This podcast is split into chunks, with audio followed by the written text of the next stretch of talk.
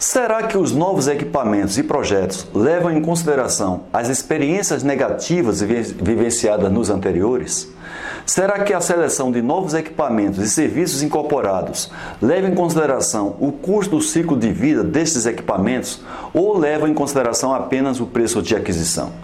Será que a nossa empresa possui um sistema de informações consistente que possibilite a seleção de equipamentos com melhor operacionalidade e manutenibilidade que os atuais, inclusive com as melhorias feitas ao longo do tempo, levando em consideração segurança e impactos ambientais? Será que as pessoas que conhecem os problemas atuais dos equipamentos, desde a instalação, são consultadas sistematicamente para evitar que esses problemas se repitam na aquisição de novos equipamentos, novos sobressalentes ou até mesmo novos projetos? O pilar de melhorias no projeto tem como objetivo reduzir o custo do ciclo de vida dos equipamentos, chamado LCC, principalmente incrementando a interface entre as áreas de engenharia de projeto, engenharia de manutenção, engenharia de produção ou engenharia de processo. Este pilar tem outras denominações, tais como prevenção da manutenção, melhoria inicial, gestão do equipamento, gestão antecipada, controle inicial e alguns outros. Um grande erro cometido pelas empresas no desenvolvimento de novos projetos e na especificação de novos equipamentos é não consultar as pessoas que operarão os processos e equipamentos, bem como aqueles que serão responsáveis pela sua manutenção. Além disto, outras áreas envolvidas direta e indiretamente também não são consultadas, como, por exemplo, utilidades, qualidade, segurança, meio ambiente, logística, suprimentos, ferramentaria, PCP e outras áreas.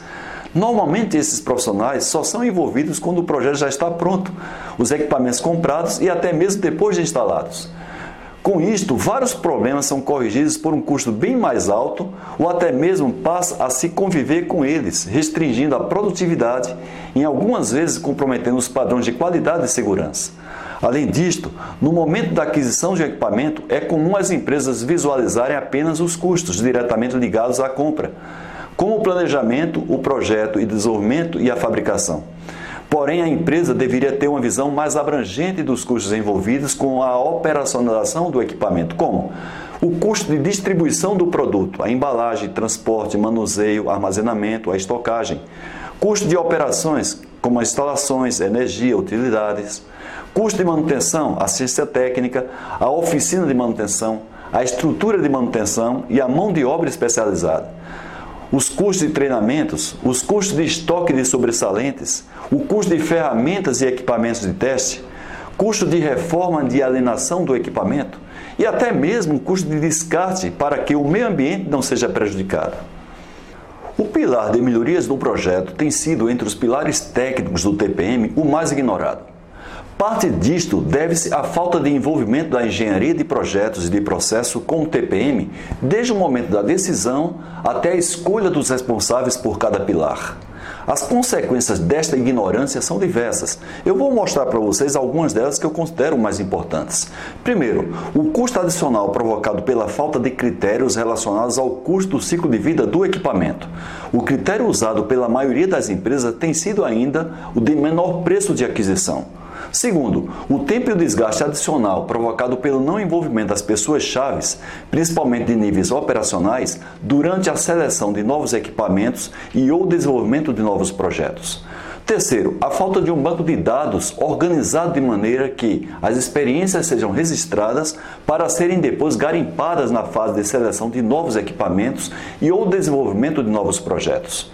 Quarto, a falta de incorporação de melhorias realizadas nos equipamentos atuais nos próximos equipamentos e projetos, mesmo que para isto seja acrescido algum valor para os fornecedores. Haja vista que o acréscimo de custo da fase de planejamento e fabricação é em torno de 80% menor que após o equipamento ser instalado. Diante disso que eu falei para vocês, as minhas recomendações para dar uma arrancada nesse pilar são: primeiro, levante quais são os equipamentos que vão ser adquiridos na sua empresa nos próximos 3 a 5 anos. Depois, convide as pessoas com mais experiência na empresa que vivenciaram a compra de equipamentos ou desenvolvimento de projetos semelhantes, desde a aquisição, instalação e tryout até a operação e manutenção do equipamento. Não esqueça de envolver os profissionais de segurança e meio ambiente. Levante os possíveis problemas de conhecimento delas e faça um plano para evitar que voltem a ocorrer. Como também levante as melhorias que foram feitas e as sugestões a serem implementadas na fase de seleção. Terceiro, treine as pessoas diretamente envolvidas em cada fase para garantir que o plano será colocado em prática. É recomendável que seja, feitas, seja feito um checklist para que cada fase e cada etapa seja envolvida. Quarto, monitore o plano e faça as correções. Depois de verificados os resultados, desenvolva procedimentos para os futuros projetos e aquisições de equipamentos, incluindo um banco de dados para acúmulo de informações, visando tornar o processo cada vez mais racional. Por fim, nunca se esqueça de consultar as pessoas das áreas operacionais. Formem a cultura de Gemba, ou seja, vá onde as coisas acontecem.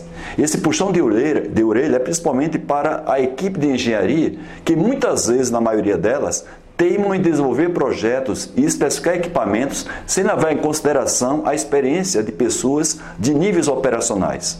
Para mais informações sobre o TPM, consulte o nosso site.